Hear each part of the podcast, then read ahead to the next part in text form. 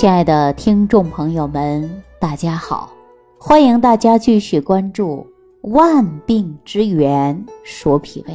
我呢，在每天的节目当中啊，都跟大家提到脾胃的重要性。很多人也知道，脾胃病啊，确确实实影响非常大。哪怕说是一个口腔溃疡，它也影响到我们的生活吧。比如说，你今天口腔溃疡了。啊，你吃个东西就感觉疼得不得了，那我们说有胃溃疡的人多不多呢？也多。那你说你吃饭的时候是不是同样会产生胃痛啊？所以说，看似小病，记住了，脾胃的问题啊，它真的是一个大病。为什么李东垣在《脾胃论》当中就给大家讲到，有胃气则生啊，无胃气则死啊？所以说，我们这个脾胃啊，它是运化于髓骨之精微的。如果说你脾胃的运化能力都没有了，说句最直接也最简单的话，就是饭你都吃不下去了，那这个人基本上就是走入到中殿了。那大家伙儿啊，平时呢，再想一想，你说脾胃重不重要啊？确实很重要，有很多病啊。你都从脾胃上找原因，比如说，有很多慢性疾病、疑难杂症，怎么治都治不好。有的人吃了药就好了，有的人吃的药就不行了。那这是什么原因呢？这就是体质。体质又跟哪儿有关呢？它就跟我们的脾胃，因为你的脾胃不好，你就是灵丹妙药它也不吸收。所以我们重点解决吸收的问题。那你说吃的东西，啊，蔬菜水果、肉鱼蛋奶等等，是不是都是靠脾胃吸收的呀？那同样，我们说吃药靠不靠脾胃吸收的呀？也是需要的。那你说脾胃不好，你吃药是不是也吸收不到啊？那咱再给大家举个简单的例子啊，中医所说的脾胃是后天之本，是消化吸收的一个场所。我们很多人说缺钙吧。啊，缺什么吃什么，应该补吧？那很多人说腰酸，啊，腿抽筋儿，啊，是不是缺钙了呀？那然后自己就吃点钙来补呗，各种补钙吧。但是大家是不是忽略了脾的受纳作用啊？什么叫受纳？吃的东西第一个就是进入你的是胃，对吧？经过脾的消化，那这个时候说脾主运化，胃主受纳呀。所以说你的消化功能不好，肯定要在脾胃上找原因啊。如果说脾胃不能很好的吸收，你吃再多，那就是没有用的。所以很多人天天补钙，天天补钙，天天补一些微量元素，为什么补的不足啊？问题出在哪儿了呀？告诉大家，就是因为脾胃，问题就是在脾胃，能不能很好的吸收和利用这问题。是不是？那人体失去了平衡，我们就应该通过药物恢复的正常，而药物呢，也是通过脾胃的运化和吸收，啊，然后呢来转化，来修复病变细胞组织等等。如果说脾胃虚，不胜药物，那你吃什么更没用呢。所以说呀，我们还真的。好好要调调脾胃的，关键就是要调整脾胃的升降能力，因为中医认为呀，脾主的是升，胃主的是降，该升的就要往上升 啊，该降的就往下降。你看很多人呢说这个胃气不降啊，就会出现打嗝啊、胀气等等。所以我们呢一定要知道说脾主升清啊，胃呢。它要降浊的，是不是？那我们说这个胃肠啊，是由上而下的蠕动，通过这种蠕动的作用，就是帮助消化和吸收，最终啊，将消化的残渣呀，就会排出体外了，啊，就这么简单。所以说，我们要知道咱这个消化系统的结构啊，而且我们日常生活当中啊，一定要记住了，就是不能暴饮暴食。由于啊长期饮食不节，精神因素也不好，会导致精神失调，那么或者各种疾病就会产生了。所以说我们啊，人呢有的时候啊会烦躁，一烦躁的时候呢，就容易吃不下去东西。他说气的不得了，饭都吃不下去了，表现胃中啊就会有堵，啊食欲也下降，胃中呢还有满，啊恶心、腹胀，对吧？甚至一上火，说排便都困难了。久而久之，身体就会出现消瘦，没有任何力气。到时候大家再看一下脸色，那小脸儿啊蜡黄蜡黄的，言语无力，说过话呀都没有力气。那您说，这是不是功能性的障碍疾病啊？不仅会使为脾胃会受到影响，而且呢，其他的脏腑也会受到影响。所以我们在日常生活当中啊，就应该注意自己的身体，啊，好好吃饭。好好睡觉，多余的呢要排泄出去，啊，代谢废物呢不在体内存留，不产生毒素垃圾，那你说身体是不是越来越好啊？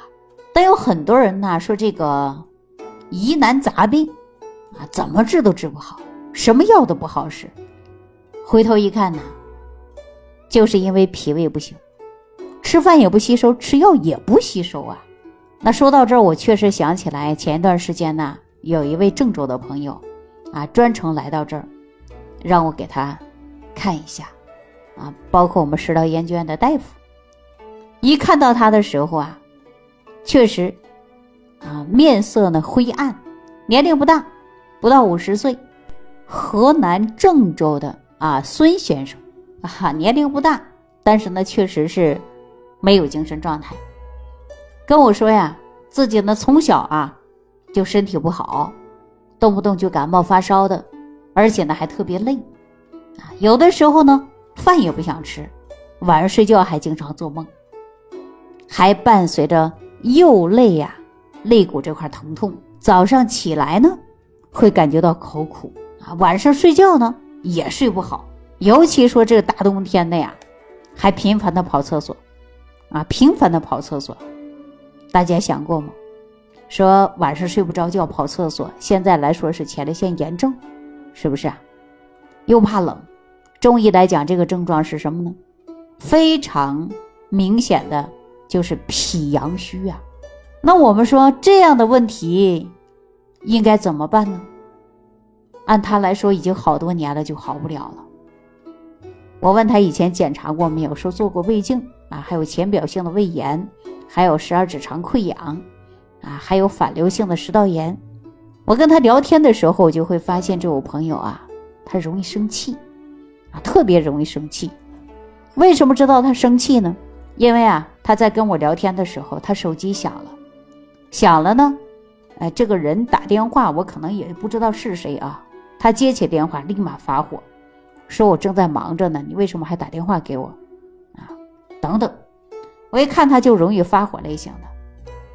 而且坐着不一会儿啊，他就开始打嗝了，啊！我问他生活当中是不是压力很大呀？为什么脾气这么急躁啊？压力呢，确实是有啊，但是有的时候控制不了的情绪啊，经常发火。所以呢，我看他这个问题啊，就是因为肝火太旺，然后呢会克脾土，人就会容易发火，脾胃不好，气血不足。那这种情况下，大家说应该怎么解决呢？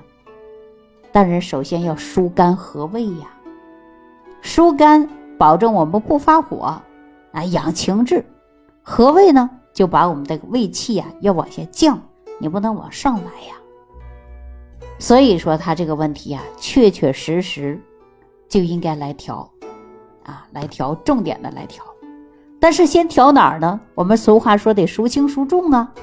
所以我们要三分以治，啊，七分是靠养的。如果说病情比较严重，你必须要先治；如果说没什么大病啊，就是有一些不舒服，那我们重点要养，养好。所以呢，我们说疑难杂症的问题，先从脾胃来解决一下。为什么很多人说总是吃药治不好呢？为什么呀？因为脾胃虚嘛，吃什么它都不吸收啊。所以说调理脾胃的。气机啊，该上的上，该下的下，把我们身体啊，自然而然的就可以得到水。那说到这，我朋友之后啊，我呀还没给他开什么其他的方子。回家呢，告诉他少生气，控制情绪，开一些疏肝的，然后呢，又给他用一点呐入肾经的，啊，就这几个方法。其中用了麦芽、玉米须啊，还有呢就是佛手、枸杞啊、黄精，用了几味非常常见的药食同源的。我让他呀少买点，一样买个几克，然后泡水喝。啊，泡水的时候这个抓点，那个抓一点，这样呢，慢慢来疏肝，慢慢来调理他的脾胃。大概在半年左右的时间呢，我跟他联系过，他说这个茶味道还可以 啊，因为他喝大麦茶嘛。其实这个方子啊，顾及到的是什么呢？就是脾胃啊，自然也符合了他的口味儿所以说他的症状啊就会得到很大的改变。那这个茶呀。对一些我们老年人身体虚的、胃口长期不好的，啊，都可以呀，用这样的方子。大家可以把方子记一下啊，是麦芽，啊，玉米须，炒薏米仁儿，嗯，枸杞，佛手、黄精，啊，就用这个方子。但这个方子是不是人人都能用呢？哎，如果你说脾胃功能不好，那您呢就到你当地的医院。啊，找个中医大夫，看看这个方子啊，适不适合您。如果适合您了，好，在当地的药店呢，你就抓上一点儿药材，让大夫啊给您看一下。这个方子最好的之处在哪儿呢？就是慢慢啊来养啊，脾胃病啊，它没有立竿见影的，都是在日常生活当中啊，坚持长期来养护我们的脾胃。所以说，日常生活当中就不要暴饮暴食，啊，正常有规律的吃饭，那你的身体呀才会越来越好。所以我们说，很多的时候啊，有很多慢性疾病怎么治治不好的，不是药不好，啊，也不是说不对症，往往的一关就是在于脾胃这儿，对吧？但是脾胃的问题是不是应该注重起来，好好调一调？哎，这才是可以的。好了，那今天万病之源说脾胃啊，就给大家讲到这儿啊。如果说大家不注重脾胃的，我希望你听了这期节目，你要养护你的脾胃，尤其是大冬天，现在很多人喜欢吃啊麻辣的火锅，其实我不建议啊，这样呢也会伤胃。还有很多人着急上班，大冬天你看买个包子，随便就在路上一吃，我不建议大家这样吃，因为这样啊，对身体都不好。那具体怎么吃呢？吃什么？吃出的营养，吃出的健康，怎样调调理出好的脾胃和肠道呢？我希望大家呀，你长期坚持收听我这档节目，我在节目当中陆陆续续给大家呢，都会讲解到位。啊，好了，那听众朋友们，感谢大家的收听，我们下期节目当中再见。感恩李老师的精彩讲解。如果想要联系李老师，您直接点击节目播放页下方标有“点击交流”字样的小黄条，就可以直接微信咨询您的问题。祝您健康，欢迎您继续收听。